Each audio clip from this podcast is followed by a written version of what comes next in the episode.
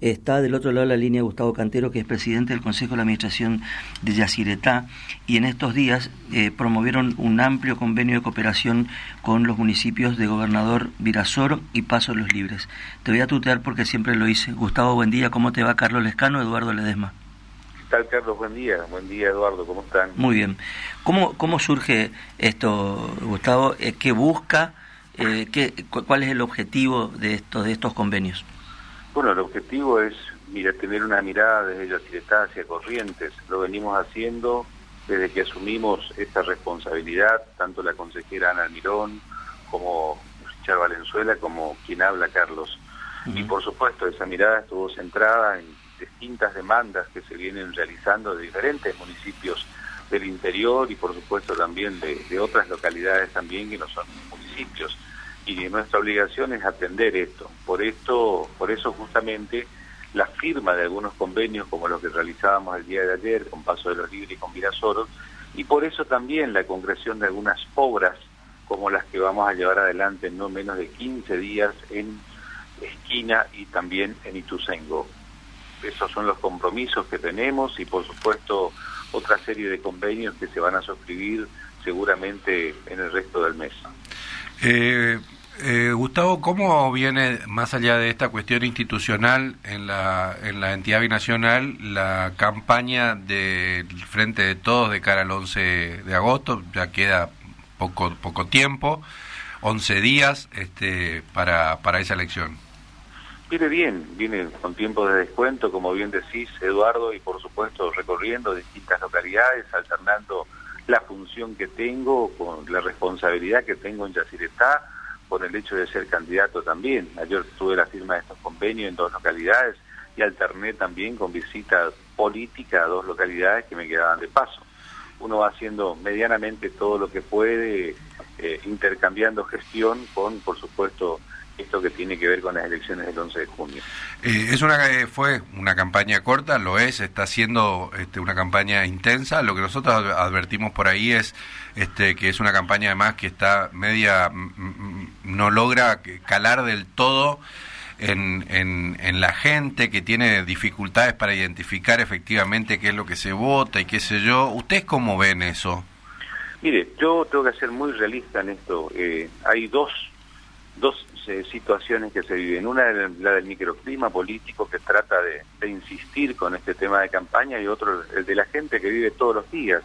La necesidad de ir a la escuela, la necesidad de pagar una tarifa de luz, la necesidad de pagar eh, el supermercado, de poder dar de comer a sus hijos. Y en eso está la gente en este momento.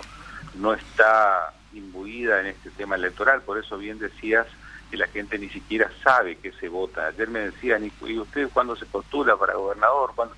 Miren, es una elección este, nada más que legislativa, pero la gente está en otra y hay que entender, porque la situación por la que están atravesando, estamos atravesando, es realmente eh, preocupante y por supuesto en ese marco tenemos que tratar de hacer llegar las mejores propuestas, las mejores ideas, que es justamente lo que estamos predicando en cada visita que realizamos. ¿Y cómo se hace? Porque ahí te das en una clave, ¿no? Es decir, ¿cómo hacer para contarle algo a alguien que no quiere escuchar eso que tenés para contar?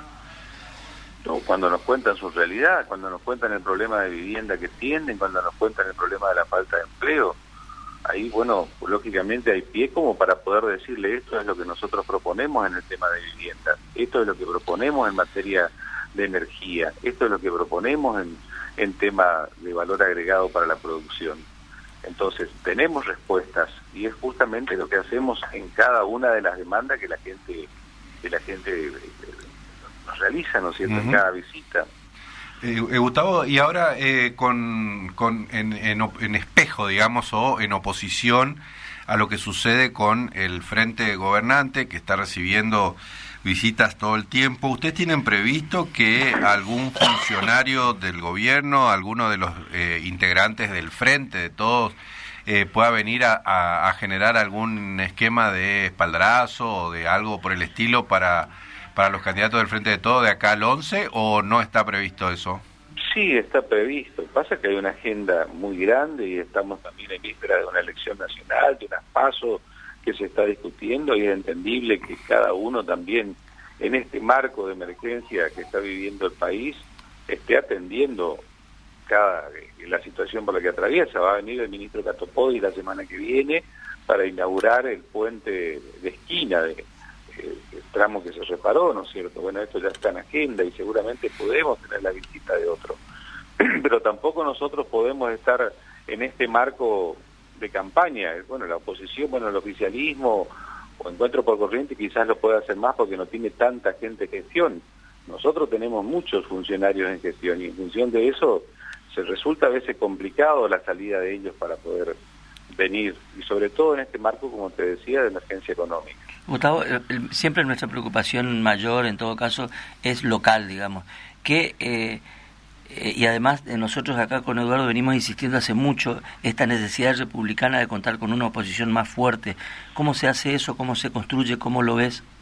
Con ideas, con propuestas, haciendo entender a la gente de que hay otro camino. Y ese camino es el que proponemos nosotros. ¿Qué es lo que vamos a hacer con la energía? ¿Qué es lo que vamos a hacer con la vivienda? ¿Qué es lo que vamos a hacer con el valor agregado que le hace falta? A la materia prima que tiene Corrientes, la inmensidad y la riqueza productiva que tiene Corrientes es extraordinaria, es única. Pero por otro lado vivimos asimetrías, índices de pobreza, de mortalidad infantil, de deserción escolar, quinta provincia más pobre. Entonces algo estamos haciendo mal. Tenemos una provincia bendecida, una provincia que tiene todo, que tiene ríos prodigiosos, que tiene diversidad productiva, tenemos madera, carne, arroz, citrus, lo que quieras, cultivos bajo tendaleros, todo, tirás una semilla y sale. Pero por otro lado está esto que recién te describía, estas simetrías. Entonces hay que corregir esto, dar valor agregado a la producción. Ayer transitaba las rutas de, de Corrientes y veía camiones y camiones salir de la provincia llevando rollos de madera. Cuando eso hay que dar valor agregado, tiene que salir sillas, mesas, camas.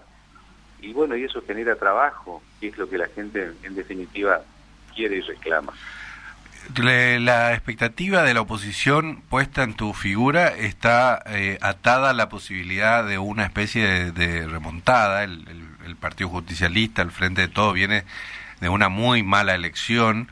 Eh, no solamente la, gubernativa de 2000 este, de 2021 sino de la del 19 digamos no que tampoco fue una elección muy buena que digamos crees que están en condiciones de poder empezar ahí una especie de despegue de de reconstrucción pensando en el futuro? Si el mensaje se supo entender, si el mensaje que dimos, que fue de propuesta, que fue de ideas, no de agravio, no de denostar al adversario político, se entiende, creo que sí. Creo que sí. Hay muchas localidades donde se va a hacer una muy buena elección. Gustavo, muchas gracias por estos minutos con nosotros, con el Diario Litoral. Gracias a ustedes. Un abrazo. Gustavo Canteros.